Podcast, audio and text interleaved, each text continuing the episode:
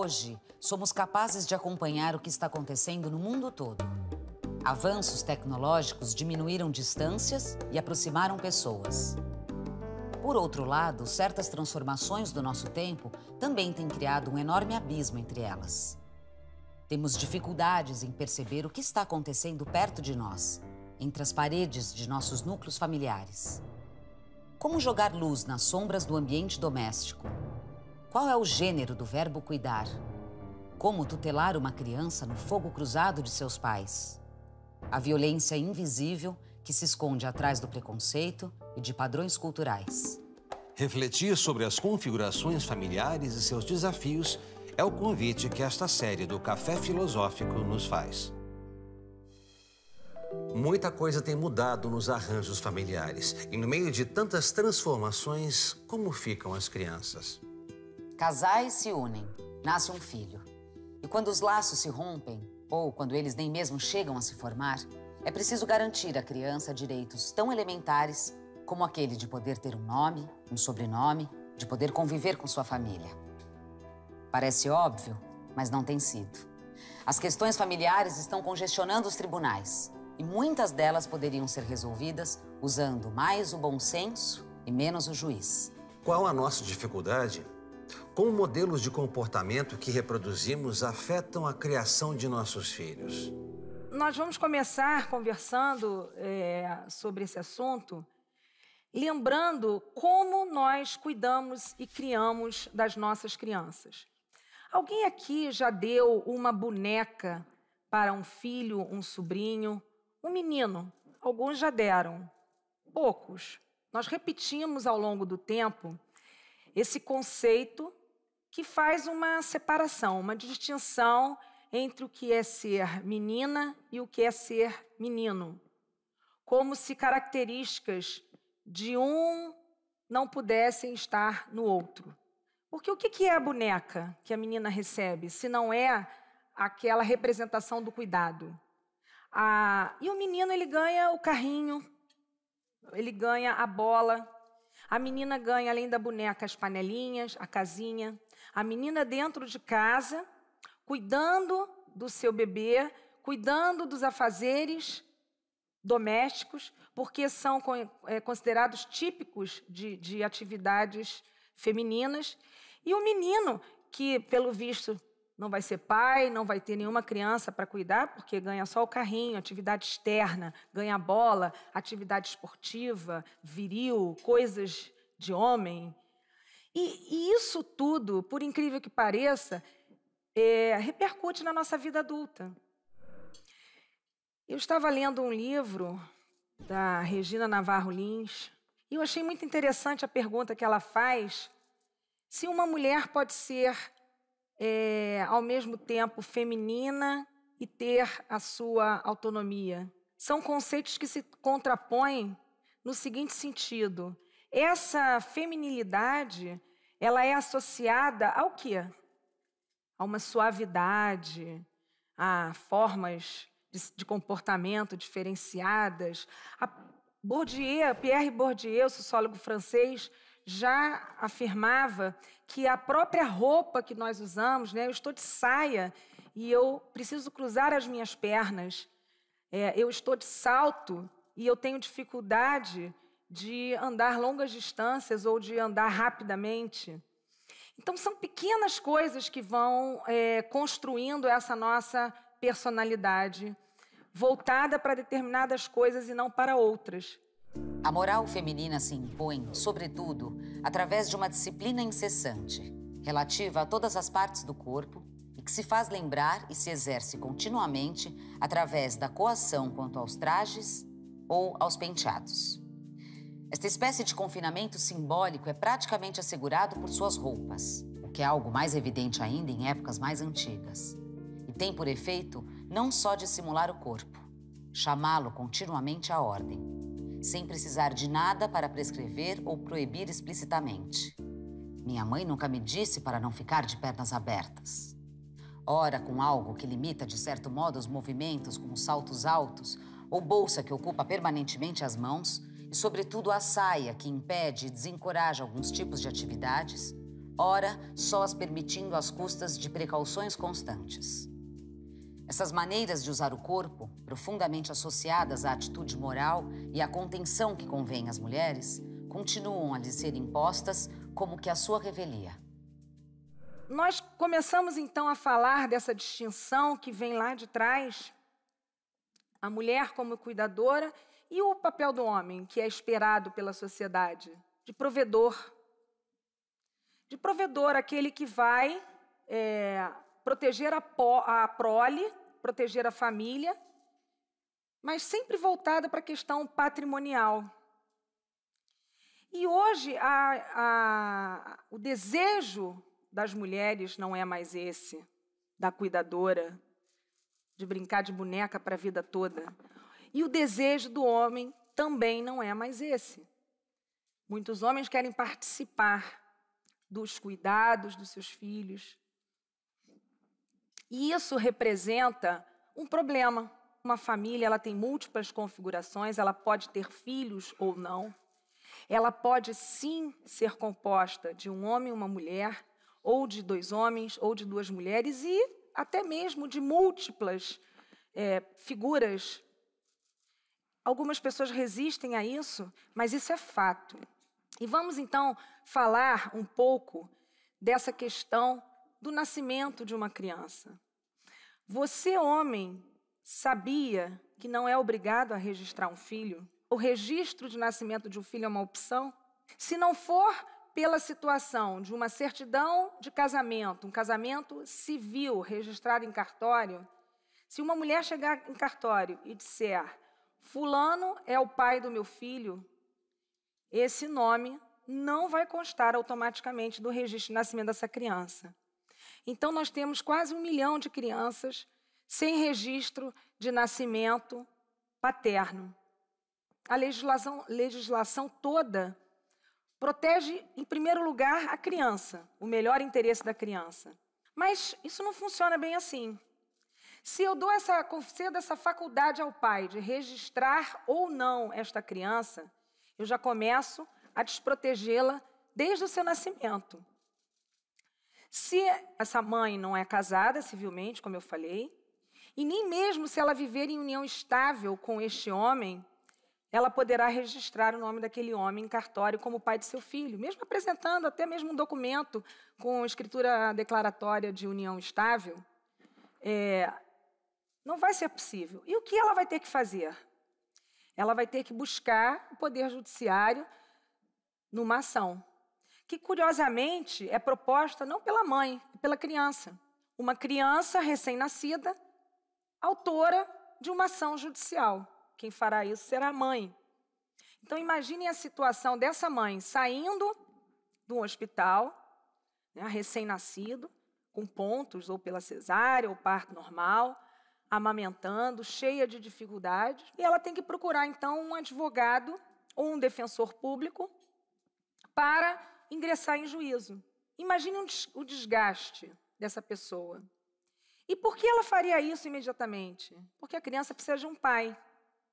E a criança tem direito a um pai.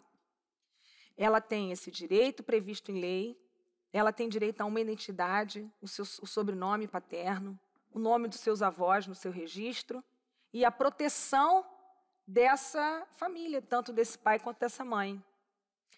E isso nós encontramos na Convenção dos Direitos da Criança. Mas existe uma outra convenção, pouco difundida, que veda a discriminação, qualquer tipo de discriminação com relação às mulheres. E percebam como já, nós já começamos a discriminar a situação. Essa responsabilidade que vai ser assumida por esta mãe logo desde o início do nascimento da criança e até antes, durante a gestação. E essa, essa responsabilidade vai ser arcada sozinha. E não é só o trabalho físico, o desgaste emocional de estar enfrentando esse momento da vida sozinha. Né? Tem a questão material também, a questão financeira. Marcos Pianges não conheceu seu pai biológico. Por muitos anos, ele fantasiou sobre como seria esse pai. Um dia, sua mãe lhe conta que ele nasceu de uma relação casual. Aos vinte e poucos anos, Marcos se viu diante da namorada grávida. Sua experiência de paternidade deu origem a um livro e um canal na internet. Papai é Pop é um projeto que começou é, quando a minha primeira filha nasceu, a Anitta, em 2005. Quando ela chegou, foi um susto para mim e para minha namorada, a gente não esperava aquilo. Mais ou menos, talvez, como sou cinegrafista. Especialmente porque o homem não é preparado para isso. A gente não é nem incentivado, né, mano? Nossos amigos não dizem assim, uau, vai lá que vai ser demais. Nossos amigos dizem, caraca, que horror, velho. Acabou sua vida, você não vai mais poder sair, você vai ter que pagar conta, você vai, meu Deus do céu, seu pai fica louco, sua mãe fica louco, a mãe da menina fica louca, a mãe do, né, do, do menino fica. Então, assim, é, é um momento, se você é muito jovem, e eu era, eu tinha 22, 23 anos, é um momento de tensão, especialmente especialmente para o homem. Para a mulher, eu acho que é muito pior. A mulher ela tem um impacto fisiológico, o corpo dela muda, social, porque as amigas às vezes não estão grávidas e ela está grávida, talvez seja a primeira da turma e aquilo não, ela não está preparada para aquilo.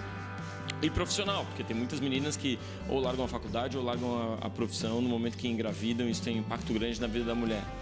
Mas, estranhamente, é o homem que fica apavorado e é o homem que muitas vezes abandona tudo e que diz: Não, não quero assumir, te vira aí e, e, e dá um jeito de escapar da raia. Eu vi isso acontecer uh, durante toda a minha vida, na faculdade, na escola. Eu vi sempre meninas grávidas, solteiras, abandonadas.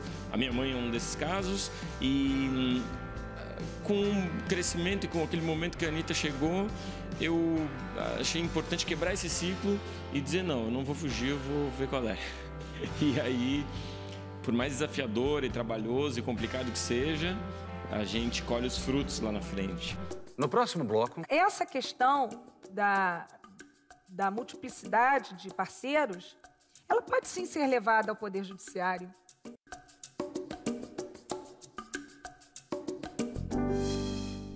Um teste de paternidade basta para tornar um pai responsável pelo seu filho? Em 1985, foi criado um processo de identificação através de análise de DNA. O DNA é uma molécula presente nas células de todos os seres vivos. E através dele é possível conhecer toda a sua informação genética. Nas células humanas, ele está organizado em 23 pares de cromossomos. Um dos componentes do par é herdado da mãe e o outro do pai. O que a análise do DNA em exames de paternidade busca saber é se o suposto pai e o suposto filho apresentam 23 cromossomos absolutamente idênticos. Será que um exame biológico foi a grande mudança na questão da paternidade?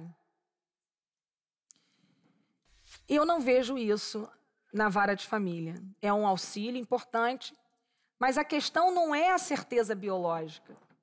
Quando o pai é chamado ao processo, contesta a contestação, que é a peça de defesa, normalmente vem dizendo assim: mantive uma única relação sexual com esta mulher. Tenho dúvidas se sou o pai, quero fazer o exame.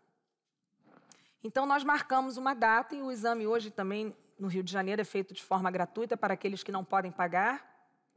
E às vezes o pai não aparece para fazer o exame. Né? E não é o suposto pai, é o indicado pai. Por quê? Porque, pensem bem, essa mãe é, é a pessoa que melhor poderá indicar quem é o pai do seu filho. Ele queria uma menina, um menino, aí veio uma menina. Aí nisso ele disse que não era dele. Porque não veio o menino. O menino. Aí eu fiquei, mas solteira, só que a mãe dele dizia: Ó, oh, se fosse dele, ele vai ter que arcar com as contas. Aí eu tive a menina, e isso ele não queria, de jeito nenhum. Até ele me agrediu, disse: ah, não é meu, não é meu, isso e aquilo. Aí, no caso, a aí eu dei a mão, a menina nasceu, Sofia, a mãe veio visitar, a tia veio visitar, aí disse, olha, se for da, de meu filho, sai sempre as caras. A menina saiu a cara dele. É possível que ela tenha mantido relações sexuais com vários homens naquele momento? Sim. E isso não fere a moralidade da situação de forma alguma. Porque muitas vezes nós olhamos com, com um certo preconceito o fato da mulher ter tido múltiplos parceiros sexuais. Mas não olhamos da mesma forma quando o homem teve múltiplas parceiras sexuais. Então, essa questão da, da multiplicidade de parceiros, ela pode sim ser levada ao Poder Judiciário, até num processo único, dizendo: olha, pode ser um ou outro, e eu quero fazer o exame com os dois. E o, o interesse que prepondera e que deve preponderar ali é daquela criança, daquele bebê. Interessante que algumas pessoas colocam é, com relação à, identificação desse pai, que a criança ainda não tem consciência. Mas veja bem, ela também não tem consciência plena da, da, da, da, da sua mãe. E a, e a sua mãe é de fundamental importância para a sua sobrevivência. Por que o pai não seria? Talvez por uma questão cultural nossa de não tratarmos essa questão com a relevância que merece. Ainda existe uma situação muito grave que, se por acaso esse exame de DNA não for feito, por qualquer motivo, os tribunais têm entendido, é, existe uma presunção, né, já que essa prova não foi produzida, de que esse, esse homem indicado seria o pai da criança. Mas muitos juízes exigem que esta mãe produza alguma prova. Ah, não tem um WhatsApp, não tem um, uma fotografia, não tem um bilhete, não tem um cartão, não tem nada para mostrar que teve um relacionamento com, aquela, com aquele homem? Não, não tive. Foi um, uma noite, foi um momento da minha vida e não ficou registrado em documentos nem nada. Então, nós vemos que é, esse benefício que é concedido prejudica extremamente essa criança, que fica sem a responsabilização de um daqueles que deveria estar junto. E, consequentemente, esta mulher, esta mulher mãe, sofre um desequilíbrio e fere esse, essa convenção internacional ratificada pelo Brasil de não discriminação da mulher.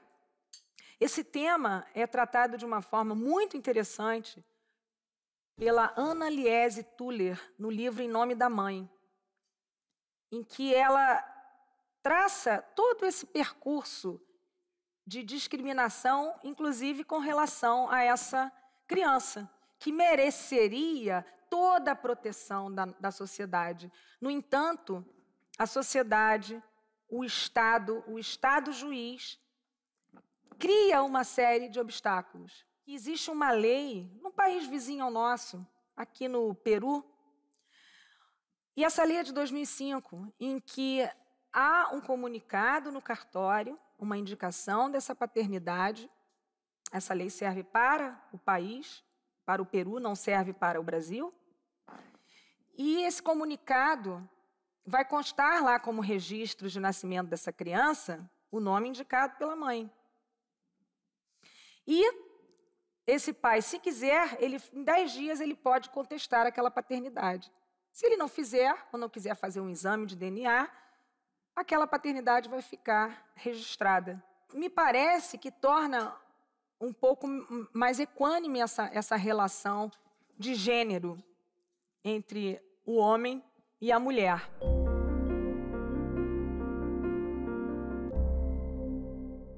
Alguém aqui já ouviu falar da lei de alimentos gravídicos? Da lei que, que confere uma pensão alimentícia para a gestante pelo simples motivo dela estar grávida? É uma lei desconhecida, é uma lei pouco usada. E essa lei, ela afirma que, em razão da situação diferenciada, né, daquele bebê que está sendo esperado, que é de dois que não é de uma só, é de uma e de um. Essa lei diz que essa mulher poderá receber uma ajuda, uma pensão, para poder arcar com as despesas extras que decorrentes da gravidez. Ela precisa fazer o pré-natal, ela precisa é, se cuidar, tomar, de repente, algum medicamento, fazer exames rotineiros e o legislador, então, previu que a mulher indicando este pai em juízo, mais uma vez, contrata advogado ou procura o defensor público, vai a juízo, entra com uma ação, uma ação de pedido de, de pensão alimentícia, de alimentos gravídicos. é, o juiz vai analisar o caso e, convencido da existência de indícios da paternidade, ele concede a pensão. Fixa um valor que normalmente não é alto para atender aquelas necessidades básicas, junto com a gestante. Muitos juízes é, passaram a exigir a prova, um indício muito robusto da paternidade.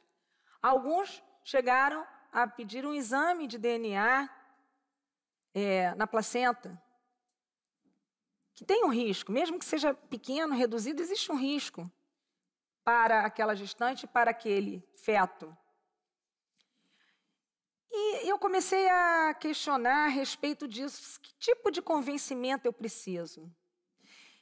E a, a Ana Liese Tuller, ela afirma nesse livro que eu mencionei, Em Nome da Mãe, ela tem uma frase muito interessante, que é considerado que a mulher mente. Nós mentimos.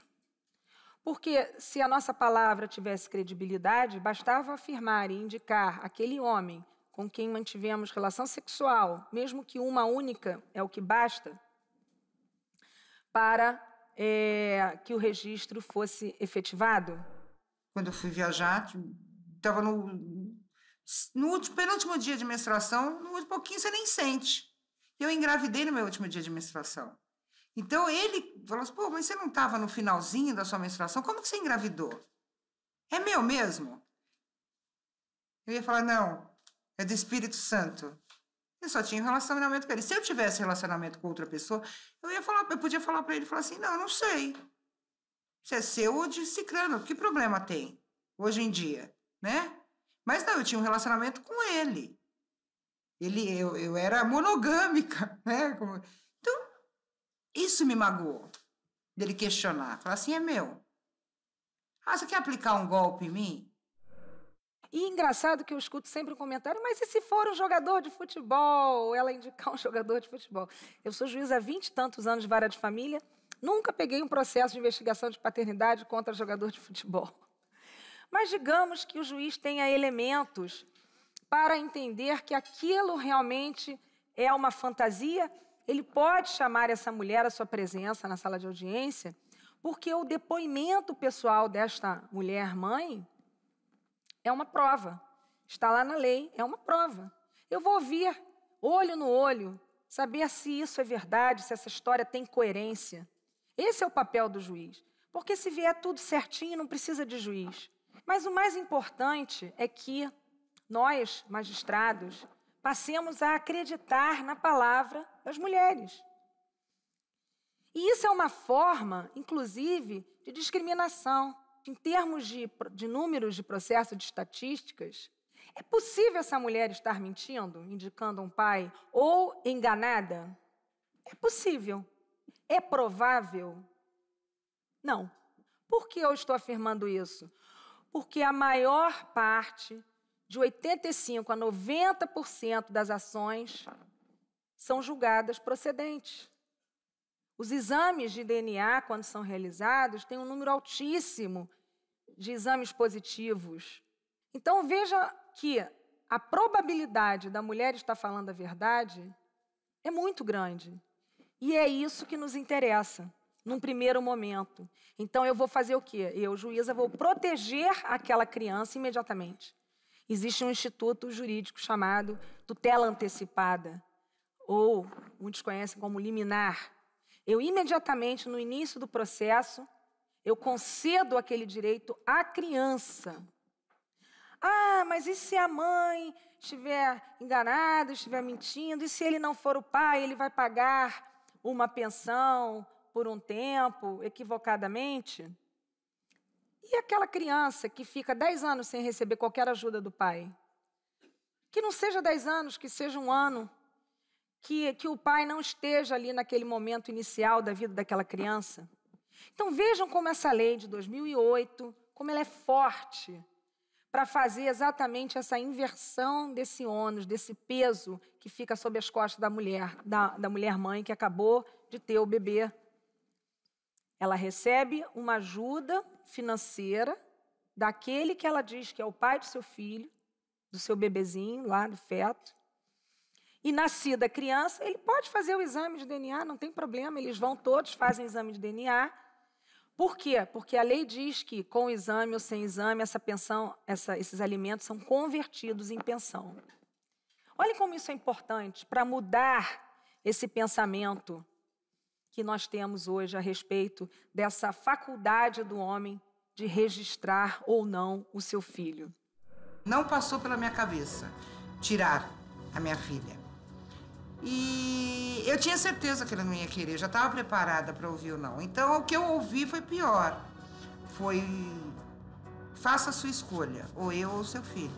E eu fiz. Minha escolha tem 16 anos, está dormindo agora ali no quarto. E, e eu decidi levar tudo sozinha. No próximo bloco. Se esta mãe, perante um juiz, diz que não quer ser a cuidadora, como vocês imaginam que nós reagimos?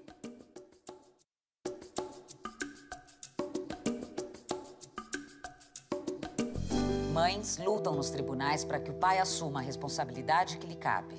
Mas ainda há resistência em estender ao pai o direito de também ser cuidador. Esse é um dos preconceitos dos muitos que aparecem nessa história.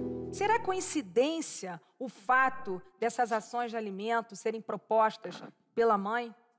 Imaginem o homem entrando e pedindo pensão. Ele cuida da criança, mas ele pede pensão para a mãe da criança. Como é visto esse homem pela nossa sociedade? Mas você é o homem, você não é o provedor. Lembra que nós falamos do, do homem criado como provedor? Você é o provedor. Se você quer cuidar, você vai além de cuidar, vai continuar mantendo materialmente essa criança. Não peça. É essa a mensagem que nós passamos da sociedade. E com relação aos cuidados diretos da criança, nós ainda temos outra situação grave. Se esta mãe, perante um juiz, diz que não quer ser a cuidadora, como vocês imaginam que nós reagimos? É curioso que a mesma, o mesmo sentimento que move a maioria dos homens a não pedir a pensão para a mãe dos seus filhos quando ele cuida diretamente das crianças, é esse sentimento que aparece para a mãe que diz assim: não, pode deixar o, o pai cuidar, a guarda, deixa com ele. Primeiro pensamento: hum, essa mulher não quer nada. E isso é um pensamento extremamente preconceituoso. Né? Porque nós sabemos que tanto o homem quanto a mulher podem ser cuidadores de seus filhos.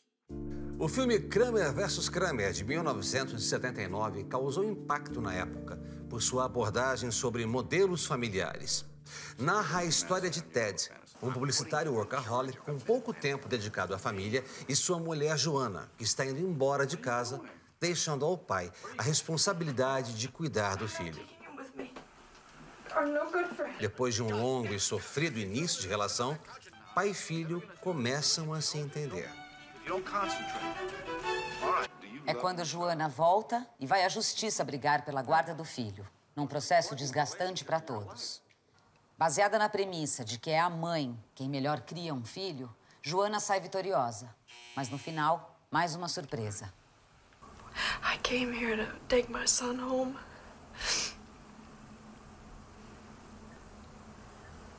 And I realize he already is home. Chegamos então à lei da guarda compartilhada. O homem deseja participar ativamente dos cuidados dos seus filhos. Ele quer dividir o tempo. Agora vejam que nós já tínhamos uma lei desde 1916, que era o Código Civil, que foi modificado em 2002 e repetiu essa mesma mesmo artigo, dizendo que nada se modifica com a separação judicial, o divórcio, a dissolução da união estável, exceto quanto ao tempo de convívio entre eles. Isso não é lógico, isso não é bom senso. Esse tempo de convívio ele fica alterado porque as pessoas se viviam juntas, não estão mais juntas na mesma, na mesma residência, na mesma casa, e, portanto, vão dividir o tempo de convívio com os filhos. Aí vem em 2004 uma lei e vem falando sobre guarda compartilhada. Ué, mas o código já não dizia isso, que não mudou nada? Nós chamávamos de pátrio poder, agora é chamado de poder familiar. Então, o mesmo direito que o pai tinha vivendo junto com seu filho com a, com a mãe do seu filho, permanece. E a mãe também. Isso não, não deveria nunca ter sido questionado. E o ideal é uma divisão equânime de tempo, que é o que a lei veio, veio falar, que a divisão tem que ser equânime. Equânime não significa que tenha que ser a metade do tempo com um, a metade do tempo com o outro. Não é assim. Equânime é adequar de modo a que a criança esteja usufruindo, porque é um direito da criança usufruir do convívio com seu pai, com a família do seu pai, do convívio com a sua mãe e a família da sua mãe. Isso é saudável. Isso é uma questão importante para nós trazermos aqui.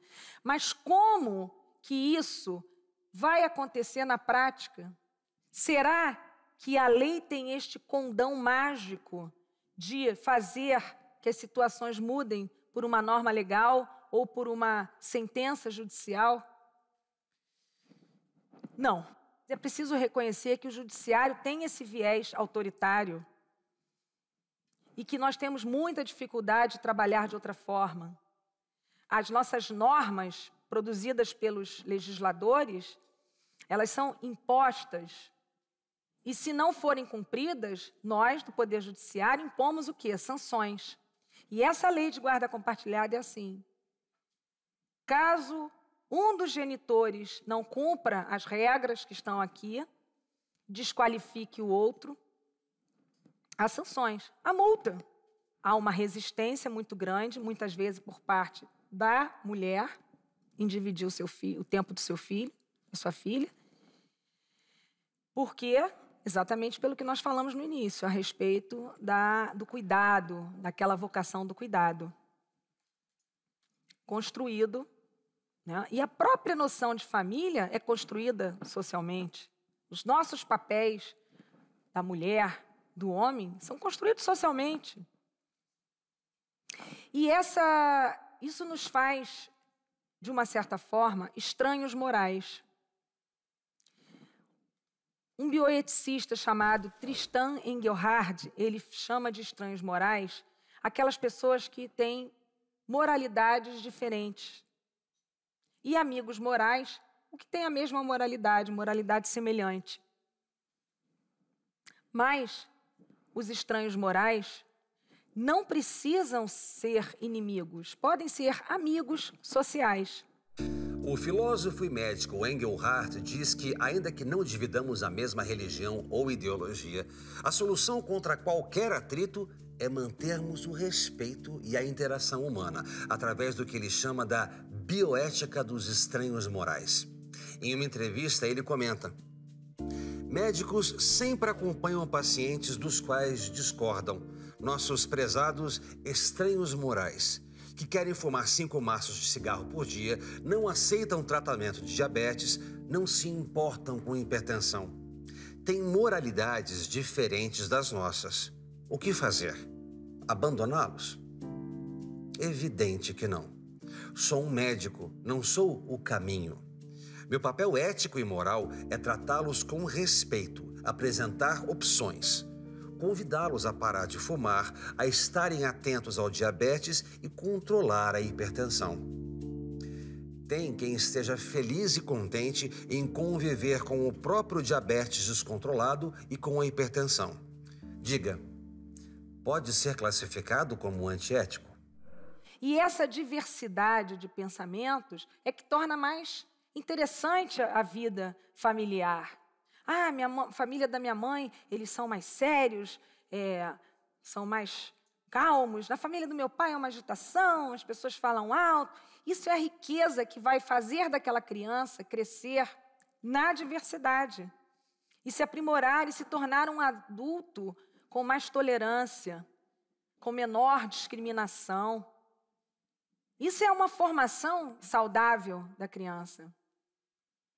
E essa, e essa imposição, essa tentativa de transformar a sociedade por imposição legislativa, isso é muito grave, porque o próprio Engelhard afirma que quanto mais divergências morais nós tivermos, maior necessidade de regras escritas, de leis, de normas nós vamos ter.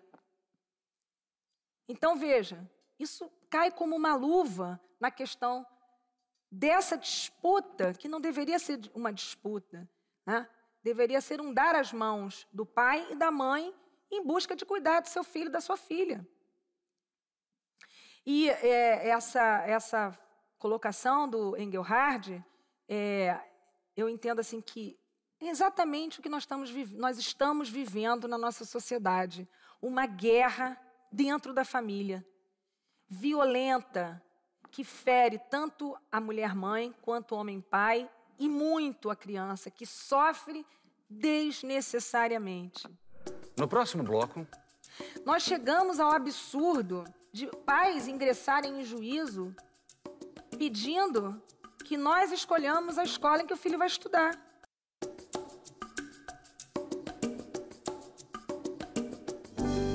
Considera-se ato de alienação parental a interferência na formação psicológica da criança ou do adolescente, promovida ou induzida por um dos genitores, pelos avós ou pelos que tenham a criança ou adolescente sob a sua autoridade, guarda ou vigilância para que repudie genitor ou que cause prejuízo ao estabelecimento ou à manutenção de vínculos com este. O que é alienação parental, primeiro? Vamos tentar estabelecer aqui o que seja isso.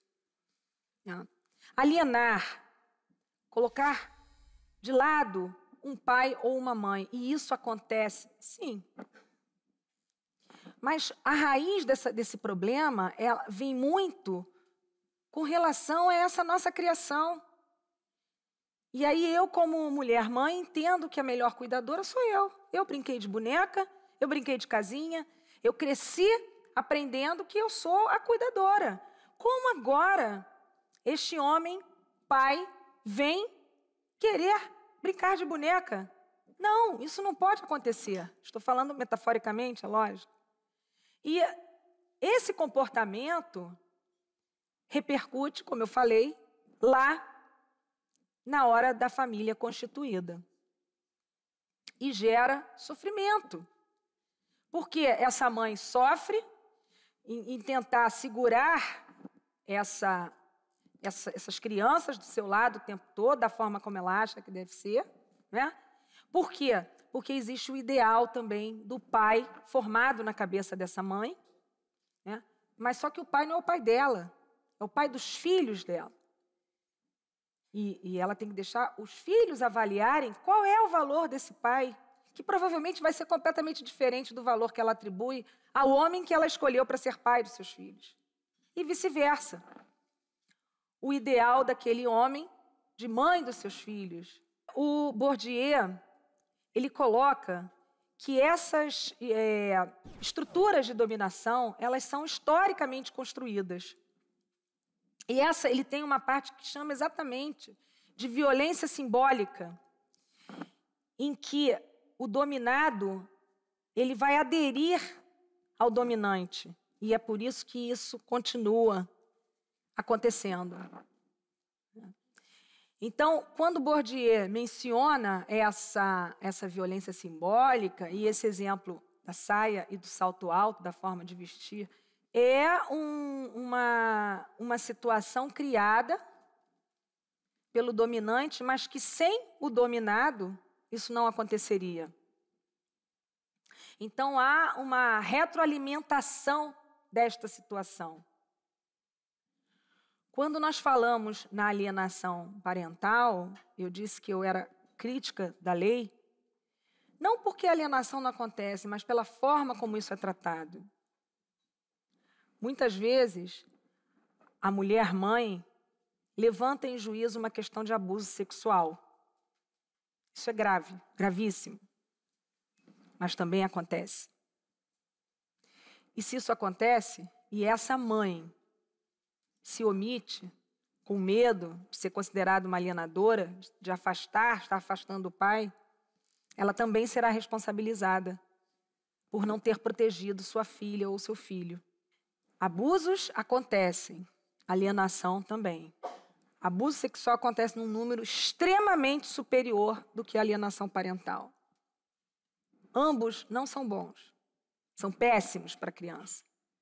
Mas nós temos que ter um cuidado de entender o que está se passando, conversar com essa mãe. Por que, que a senhora está pensando que está acontecendo isso? Verificar se os fatos têm fundamento, o que é dificílimo. Porque muitas vezes o abuso sexual não deixa vestígios.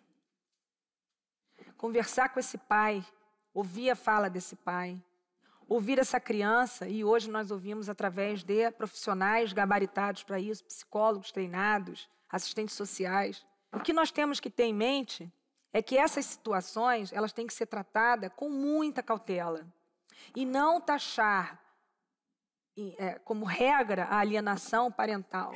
Agora vejam como isso tem relação com a frase que eu mencionei que a mulher mente. Porque até nesse momento, se ela levanta essa questão, ela também é tratada com essa desconfiança. E muitas vezes eu observo que não há uma acusação direta, há uma narrativa de fatos que a criança falou e que isso é tratado de uma forma tão equivocada que toma um volume absurdo. Enquanto isso, muitos filhos, muitos, muitas crianças ficam sem convívio com seu pai são afastados liminarmente, porque há uma tendência do Poder Judiciário a afastar o, o pai do convívio daquela criança enquanto está investigando o que está acontecendo. E aí eu volto ao Bourdieu, quando ele afirma que o privilégio masculino também é uma cilada. Porque o tempo todo esse trabalho do homem, né, de mostrar a sua virilidade, de ter que provar que é viril, de que não é o cuidador, de que é o provedor. Isso é muito pesado também para o encargo de um homem. Então, a proposta que, que se faz aqui, e, e eu não sei se vocês percebem como eu percebo essa violência simbólica pontualmente? A proposta aqui é essa: é que nós façamos uma uma chamada dessas famílias não para atenção, paternidade e maternidade.